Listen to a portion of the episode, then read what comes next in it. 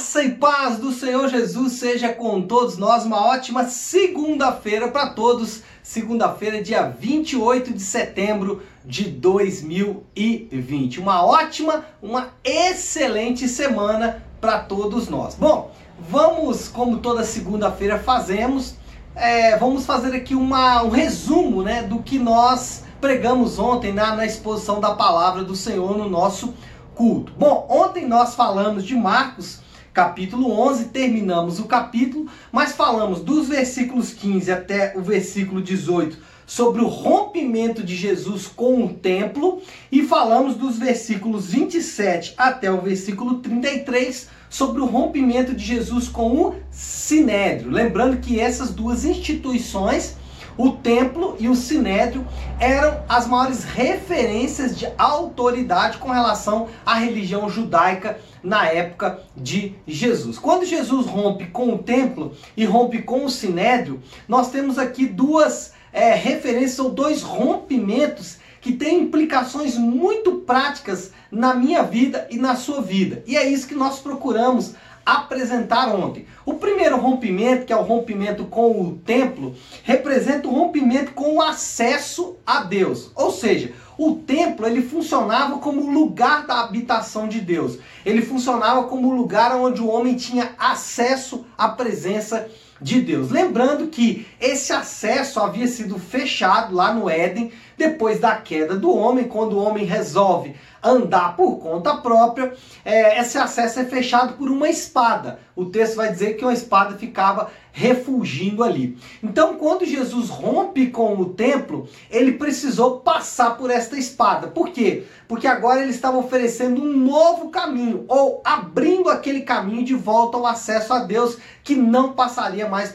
pelo templo, mas passaria por ele mesmo. Porém, para que ele abrisse esse caminho, ele precisaria passar pela espada. E ninguém passa pela espada e fica vivo, porque a espada representa a justiça de Deus. Ou seja, Jesus enfrentou a justiça de Deus, Jesus enfrentou a cobrança de Deus pelo pecado do homem em nosso lugar. E aí nós entendemos Isaías 53 quando diz que ele foi transpassado pelas nossas transgressões, ou seja, pelo nosso pecado, ele enfrentou a espada para que pudéssemos ter acesso de novo à presença de Deus. Então agora nós temos acesso a Deus. Quais as implicações disso?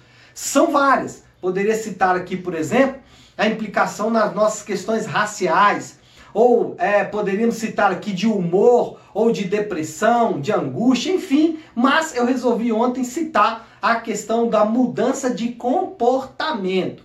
Quando você não entende o acesso a Deus, a sua mudança de comportamento é baseado naquilo que você quer para você mesmo. Ou seja, eu vou ser um melhor marido, um melhor profissional, uma melhor pessoa por mim mesmo. Quando nós entendemos o acesso, eu entendo que eu vou ser uma melhor pessoa por causa de Cristo, por aquilo que ele fez por mim. Então eu é, me, é, mudo o meu comportamento porque Cristo enfrentou a espada exatamente por causa do meu comportamento egoísta. E o segundo rompimento é o rompimento com o sinédrio. E o que representa? O sinédrio ele representava a fé. E aí é, Jesus ele foi enfático quando ele disse para aqueles homens, a pergunta dele, né?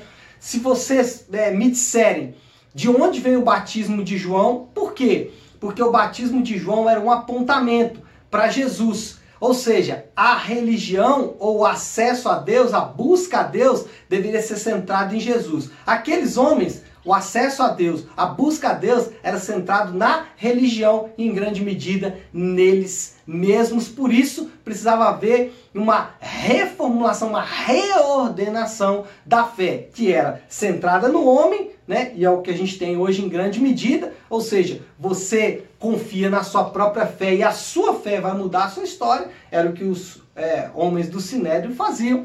Agora Jesus está dizendo, não, a, a fé é em uma pessoa definida, que é ele, Jesus, e tem uma mensagem definida. Como viveu, morreu, ressuscitou e voltará o Filho de Deus. E por fim, nós propomos ali duas aplicações que eu quero relembrar para vocês aqui nessa manhã.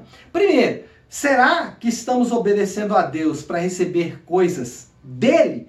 Qual é a nossa motivação para obediência? Por quê? Porque, como dissemos, Jesus rompe com o templo e agora nós obedecemos não mais para nos tornarmos pessoas melhores. A nossa motivação para as mudanças não está em nós mesmos, mas está naquilo que ele fez por nós. Segunda aplicação: quando as coisas dão errado na sua vida, a sua reação é de completo abandono, desespero e indignação, já que pessoas boas devem ter uma vida boa, o que, que a gente está pontuando aqui? É que muitas vezes você fica indignado, desesperado, abandonado quando perde alguma coisa, porque essa coisa se transforma em um Deus na sua vida. Assim como a religião era um Deus para os homens da, do, do Sinédrio. Então, Jesus reordenou a fé dizendo: olha a religião não pode salvar vocês, vocês precisam de um novo Deus que sou eu. A mesma coisa. Se alguma coisa te desespera, quando você perde, você se sente abandonado ou indignado,